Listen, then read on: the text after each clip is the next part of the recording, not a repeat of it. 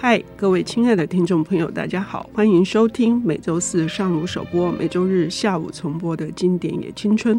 我是陈慧慧。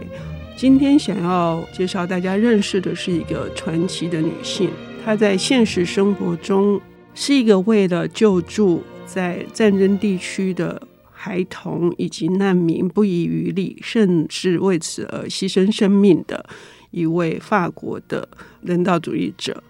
他叫做伊维特，在谍报小说勒卡雷大师的这个心目中，他们是二十多年的交谊，也是这本书所要献给他的一个呃最经典的角色。这本书在很多人的勒卡雷小说心目中是排名前五名，我就是其中之一，叫做《永远的园丁》。今天我们邀请到的领读人是这本书的责编，同时也是开朗文化的总编辑林家任，他来为我们领读。家人你好，哎，大家好，主持人好。呃，这本小说我自己在工作的过程当中呢，花了不少的心思。一方面是当然是剧情本身，第二个部分是自己对他的感情投入。因为书里头的这个角色蝶莎，在勒卡雷的所有的作品当中，算是一个非常独特的角色。嗯。那原先我是在工作的之前，是对这个角色的背景是没有太多认识的。那时候我还在做呃资料查询的时候，才知道说，OK。这个非常坚强的女性，她事实上是有一个实际存在的人物原型，那就是主持人刚刚您提到的那个伊维特皮尔 pauly 里，是一个法国女性。那她和勒卡雷相识的那个过程呢，我们不多说，因为在勒卡雷自己的自传《此生如歌》里头就有特别提到，她当初怎么跟这个独特的法国女性相识。这个本身也是一个非常具有戏剧性的过程。嗯，呃。蝶莎就是《永远的园丁》这个里头的女主角，非常特别。怎么说呢？因为她在小说的第一章一开头就过世了。嗯，那整个小说也是从这个女主角的过世开始。那碟莎的先生叫贾斯丁，他是英国驻非洲的一个外交官员。嗯，那。当他接到妻子的死讯之后呢，他开始了一段调查过程。那他就从重新走过妻子生前走过最后人生的那一段路。那这个过程也是整个故事的主轴。那当然时间是有前后的交错的。那呃，这个过程呢，也是贾斯汀自己人生的重建过程。为什么呢？我们待会会再特别详细的说明。那《永远的园丁》这部作品，它在。零五年的时候，二零零五年的时候，曾经改编为电影，叫《疑云杀机》。那当时的女主角是瑞秋怀兹，嗯，我们非常熟悉的瑞秋怀兹，英国女演员。呃，男主角就是英伦情人，嗯，那个拉夫范恩斯，或者是现在人比较熟悉的佛地魔，扮演伏地魔的这个角色。嗯，那故事当然就是在非洲拍摄的嘛。那呃，这个故事在讲什么？它事实上是在揭发一个。药厂在非洲进行试验而造成伤亡的一个黑幕，那听起来似乎是一个架空的故事，或者说是一个虚构的故事。但是勒卡雷事实上是以九六年发生真实发生在非洲内吉利亚的一个真实事件为蓝本。那当时那个药厂是辉瑞，因为他们在测试药，造成很不少小朋友的伤亡。那这个当时也闹上了国际新闻。那乐卡雷就用这个事件去建构了《永远的园丁》这个故事。嗯，嗯，那也许我们会觉得说，哦，听起来就像是一个揭发药厂黑幕的故事。那但是这本小说为什么会这么的动人呢？甚至英国的《泰晤士报》还将它选为是世纪百大小说之一。这是一个非常难得的，因为他在这样的一个故事架构底下建构了非常多非常复杂的人性。那这个人性包含了爱跟恨，尤其是爱。那这个也是可以作为读《永远的园丁》一个非常有趣的切入点。嗯，《永远的园丁》这个书名哈，乍看之下可能不是那么理解。可是我们听了家人刚刚的介绍，就会知道园丁需要的是守护，他需要的是充满了感情的照应。于是那个花园才会蓬勃生长，花团锦簇。在这样子的形象之下，呃，这个男主角就是贾斯汀，他果然是这样的嘛？他家人所说的重建，是他一开始就想要扮演这样子的角色嘛？这本书之所以会打动无数的读者，而且拿到这么高的荣耀，除了第一个，我认为他在谈的是，当然是因为勒卡雷他没有写谍报小说了，他关注的是后来的这个世界各地所发生的这些重大的非人道的这些举措，在政治、外交。经济贸易的考虑底下，把非洲的这些人民当成实验对象，当成白老鼠。而碟莎他所做的事情，来自于刚刚家人说的爱，还有勇气。家人可以再跟我们深入聊一下。呃，碟莎她是一个算是一个外交官的太太。嗯。然后你知道这样的一个身份，事实上他并没有任何的官方身份。嗯。可是因为他出于对于非洲人民的爱，因为他看到了药厂在非洲进行那些不公不义的事情之后，他觉得以身为一个人的这个角度，他有必要去解决或者说处理这件事情。那这个也就导致了他在故事的一开头就丧命的一个结果。虽然讲结果放在第一章是蛮特别的说法，这个故事。贾斯汀还有碟莎他们这样的关系，贾斯汀知不知道他太太在做什么？嗯，我觉得这是一个非常有趣的点，因为大家都以为他会知道，但事实上碟莎是没有让他知道太多。嗯，因为某种程度碟莎也是为了保护贾斯汀。嗯，所以贾斯汀是在完全没有太多资讯的状态之下，要去重建他太太生前的那些遭遇。那这个过程呢，也是整个故事非常动人跟精彩的地方，因为我们就像是一个拼图一样，慢慢的、慢慢的把碟莎这个形象的一些特质，还有他到底是在争取什么，到底是在维护什么，是出于什么样的勇气跟什么样的爱，愿意牺牲他自己去完成他心里头认定的那个使命。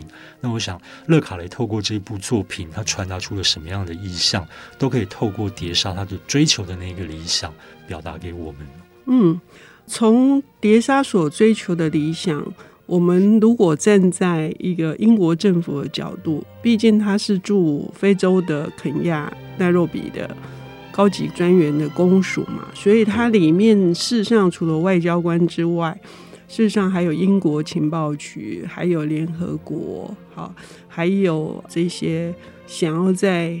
非洲去再去建立这个英国的这个帝国荣光的，不管透过什么样子的手段来达到这个扩大影响力，或者是去增加英国的这个企业的这个版图也好，所以碟莎这样子的行为其实是触犯的，是触犯到他们所有的人很可能是痛脚的。简单说就是挡人财路，或者是挡人家升官之路。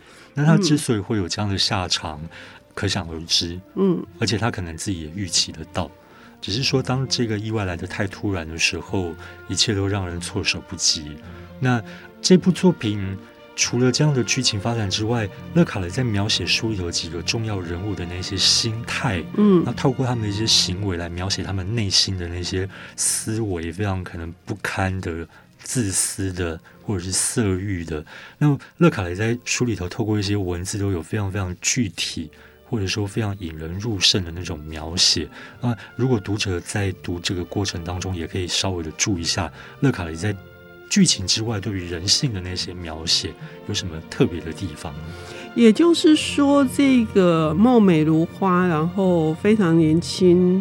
而且是优秀前律师的这个外交官妻子碟莎，他使得身边的这些男人，当他碰触到一些非常敏感的、损及他们的利益，甚至呢去吸引他们的某一些不轨的这些念头的时候，他们到底？心里是怎么样的一个盘算？这里面有非常多的这个纠葛存在，而这个贾斯汀呢，这个身为丈夫的这个人，他到底是一个怎样的人？我我们也很好奇。我们要休息一下，等一下回来。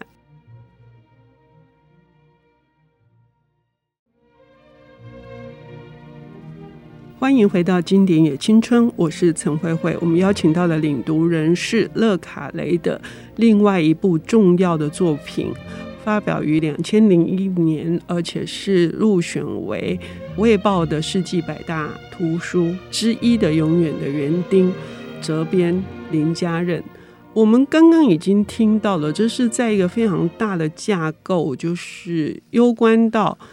政府的威信，然后企业的利益，以及这个外交官人员他们的这个生涯等等，然后碰到了一位这个充满的理想性格，以救助非洲的这个女性跟儿童免于被这个药厂大集团变成他们的这个实验对象，像这样子的一个。女性，呃，这个女主角蝶莎跟她的丈夫也是外交人员的贾斯汀之间，那个所产生出来的对照，以及对贾斯汀而言，这个丧妻之痛所带出来的更大的他人生的课题，这个部分，我认为是非常值得我们再好好的去体会的。贾斯汀在碟莎过世之后，从他生前留下来的资料，嗯，他慢慢看到了一些事情的真相，但是他得亲自去走过自己的太太走过的每一条路，他才能知道说究竟到底发生了什么事，他的太太是不是还有另外他不认识的那一面？那书里头有一段话，乐卡雷就这样写说，他做好了准备，他现在需要的只是以大动作纵身一跃，跳进他。秘密世界的核心，认出他历程中的每个路标及里程碑，消灭自己的身份，让他的身份复活。这个他是碟杀，就是贾斯汀要以碟杀的身份重新去演过那一次那些遭遇、那些经历。嗯，因为贾斯汀原先是完全不管任何事的，就是那种非常消极主义者。可是，在这个过程当中，他理解了，他真的理解了碟杀为什么会投入那么多的热情，那么多的勇气。那么多的爱，他到底是为了争取什么？嗯，贾斯汀懂了。虽然这个故事的结局有点悲伤，但是贾斯汀的整个寻找他太太生前足迹的过程，也是他重建他自己，让自己有了一个新的生命。嗯，更有血有肉有温度的贾斯汀，嗯，我自己是这么认为。嗯嗯，我们在看勒卡雷的描述的时候，一开始这个贾斯汀是一个冷漠的，然后是一个非常精英的，嗯，典型的伊顿公校出身的那种人。是，然后他之所以，当然他是跟碟莎是陷入了热恋的，但是他也不见得想要有婚姻的束缚，但一旦这个承诺了结婚之后，所谓的尊重，对碟莎来说，那意义是截然不同的。碟莎是为了不想要让贾斯汀卷入，而不让他知道。可是当贾斯汀眼看着他的太太惨死，他反而会觉得自己的所谓的尊重是没有参与的。他的这个自责，我觉得他勒卡雷写的非常的好。对这个部分，它因为乐卡的文字描述非常的细腻，嗯，那我们现在在这边讨论，可能还触及不到他真的文字透露出来那种巨力万钧、那种悲痛又生气又不舍的那个感情。那这个真的是得要读者朋友自己亲自去读的时候，才能够理解到什么叫做透过文字、透过那些纸页，你可以传达出、感受到一个人表达的那一种。非常复杂的、丰沛的那种情感，嗯，我觉得这就是乐卡雷之所以可以称为大师的一个关键的原因。嗯，嗯，我也很想跟大家分享一段话，哈，原来也是我一开始想要聊的。他说。蝶莎他认为，我们一般人所观察到的这些痛苦，都是所谓的新闻工作者的痛苦、外交人员的痛苦、电视上的痛苦。关掉没人性的电视之后，就会立刻结束。以蝶莎的理论来说，旁观痛苦却没有作为的人，没比加害人好到哪里去。这些人全是不善良的善心人士。就是我们自以为我们会为一些悲惨的事情所心中一痛，可是我们不采取任何行动。坦白说，贾斯汀何尝不是？好，他的这种明哲保身，到最后他愿意纵身一跃。我认为勒卡雷想要唤醒我们的也是这一点吧。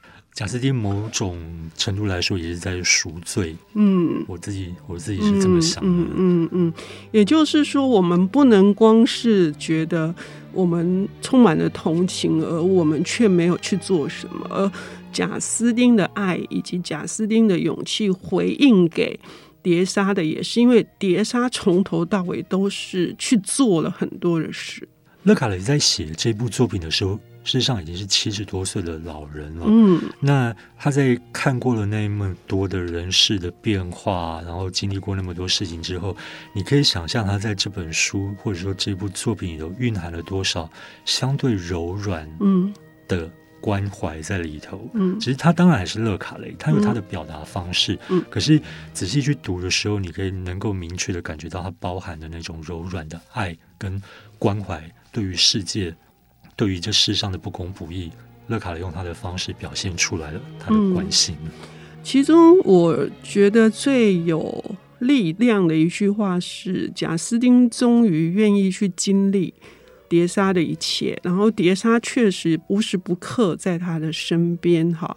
然后他说，他终于是能够让碟莎的奋斗成为自己的奋斗。我觉得光是这一句话，各位听众朋友，请一定要去理解，就是到底贾斯汀为什么会从一个。袖手旁观，然后自以为那自以为那是婚姻里面的尊重人，变成是这样子，是因为碟莎始终在他身边。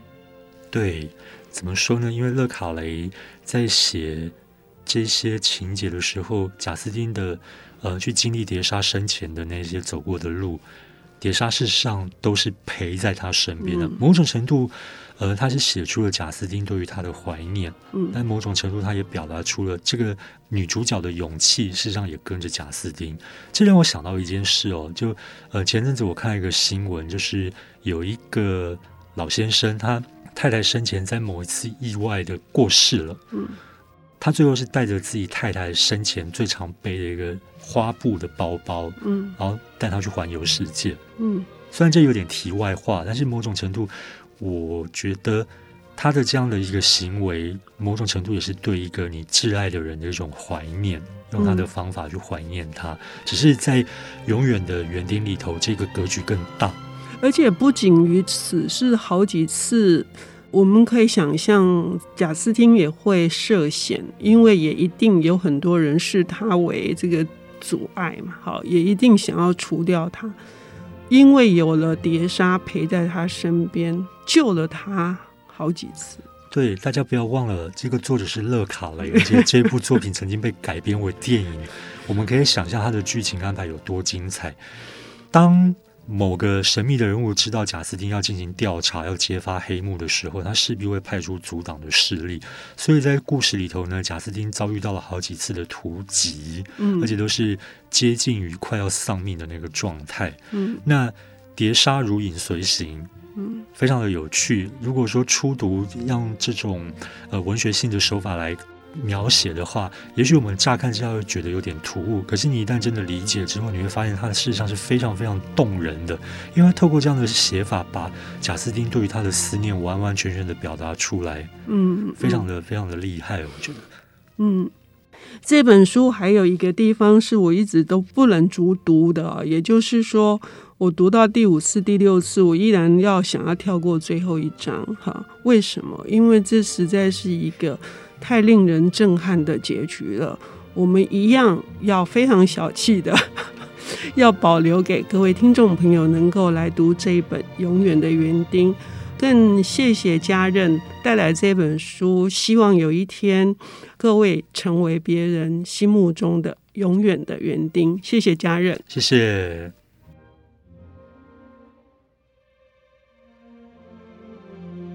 本节目由 IC 之音与瑞木读墨电子书联合制播，经典也青春，与您分享跨越时空的智慧想念。